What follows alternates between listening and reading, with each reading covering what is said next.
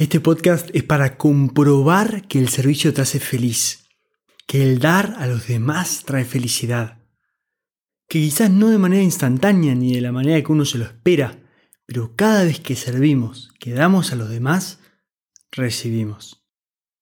Como dije recién, es probable que no sea instantáneo, es probable que, no vuelva como te lo esperes, ni, ni cuando te lo esperes, pero de alguna manera vas a recibir. Y estoy casi seguro que vas a recibir más de lo que diste.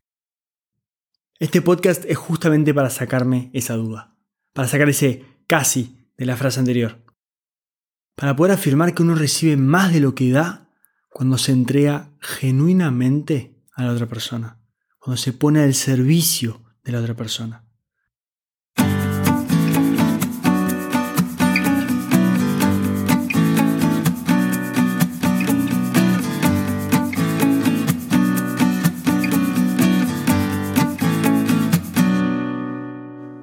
Mi nombre es Martín Friedburg, tengo 21 años y quizás la pregunta es, ¿de qué manera pretendo sacarme esta duda? Charlando de servicio y de voluntariado. A mí que tanto me gusta aprender de los demás, quiero, en una charla amena y profunda, lograr que estas increíbles personas nos compartan estas experiencias tan enriquecedoras que vivieron en el voluntariado. En un principio entrevisté a seis voluntarios con los que viajé eh, a la India en enero de este año. Viajamos a voluntariar en el hogar de la Madre Teresa de Calcuta. A cada uno le hice tres entrevistas. Una antes del viaje, otra durante el viaje y otra después del viaje. Mi idea es documentar las experiencias y sentimientos de estos voluntarios en cada una de estas etapas y a través de esto demostrar que el voluntariado el dar a los demás genuinamente nos hace vivir más felices y agradecidos. Justo a estas seis personas iniciales que entrevisto en la primera temporada son católicas. Pero este podcast no es católico, porque el servicio no tiene religión. El servicio, el voluntariado, el dar a los demás no tienen ni religión, ni partido político, ni nacionalidad, ni nada de eso. El servicio es de persona a persona y no hay otra cosa que importe que esas dos personas. Es de ser humano a ser humano. Y punto.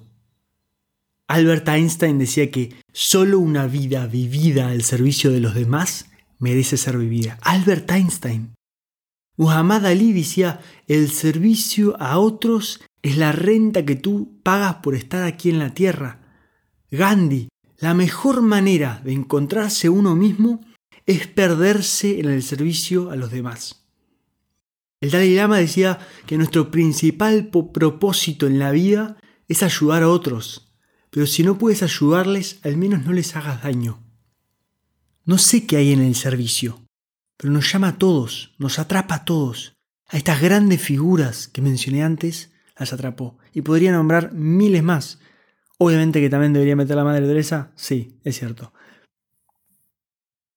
El servicio no tiene ningún tipo de grieta, porque justamente se trata de reconocer a la otra persona como par y ayudarla en lo que vos puedas. Se trata de amar a la otra persona por el simple hecho de que sea persona. Eso ya es razón suficiente y de sobra para que la ames. Y no estoy diciendo un amor de pareja. No es ese el amor al que me refiero. Me refiero al amor en el que realmente le deseas todo lo mejor a la otra persona. Es ese amor en el cual realmente, genuinamente deseas que la otra persona esté bien. Ese es el amor del que estoy hablando. De ese amor parte del servicio. De querer que la otra persona esté bien, nace la necesidad de ayudarla. Es muy similar al amor de madre. Ese amor que te reta con todas sus fuerzas cuando es necesario, porque sabe lo que es bueno para vos, pero también es ese amor que, que te hace la comida, que te arma la cama, sin esperar absolutamente nada a cambio. Ese es el amor del que estoy hablando. Y volviendo al tema de los seis entrevistados, por favor les pido, entiendan que estas son entrevistas estas personas nos van a compartir sus puntos de vista, sus experiencias y su manera de vivir el servicio. Van a abrir su corazón. Cuidémoslos, respetémoslos y agradezcámosles. Seamos abiertos de mente, entendamos los puntos de vista de los demás. Y quién sabe, en una de esas ellos nos muestran un lado que no conocíamos de todo esto. Aprovechemos para aprender de los demás, que tienen muchísimo para aportar. Por último, quería comentar que, al final de cada capítulo voy a hacer un minuto de ONG. En este minuto voy a ponerme el desafío de, de poder dar a conocer una ONG y explicar qué es lo que hace. Y digo desafío porque un minuto es realmente poco tiempo para las maravillas de proyectos que hay hoy en día. La idea es que en este minuto pueda dar a conocer estos proyectos y compartir las maneras que hay de ponerse en contacto con ellos para que si a alguien le interesó pueda buscar información y encontrar su manera de aportar al mundo. Es por esto que voy a necesitar de todos ustedes, los oyentes.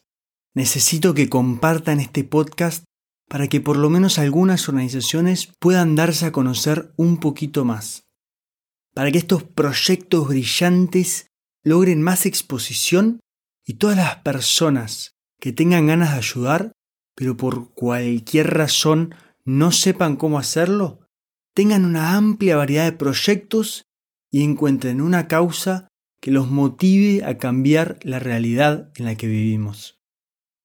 Pero para esto necesito que me ayuden a conectar con estas organizaciones. Hasta acá lo que sería el episodio cero de Dar y Recibir Podcast. Les agradezco de corazón haber escuchado todo hasta acá. Si les gustó, compártanlo con amigos, familiares o, alguien que crean que, le puede llegar a interesar lo que los voluntarios tienen para decir. La semana que viene voy a estar sacando la primera entrevista, así que espero que les guste y lo disfruten realmente tanto como yo. Nos vemos en Calcuta.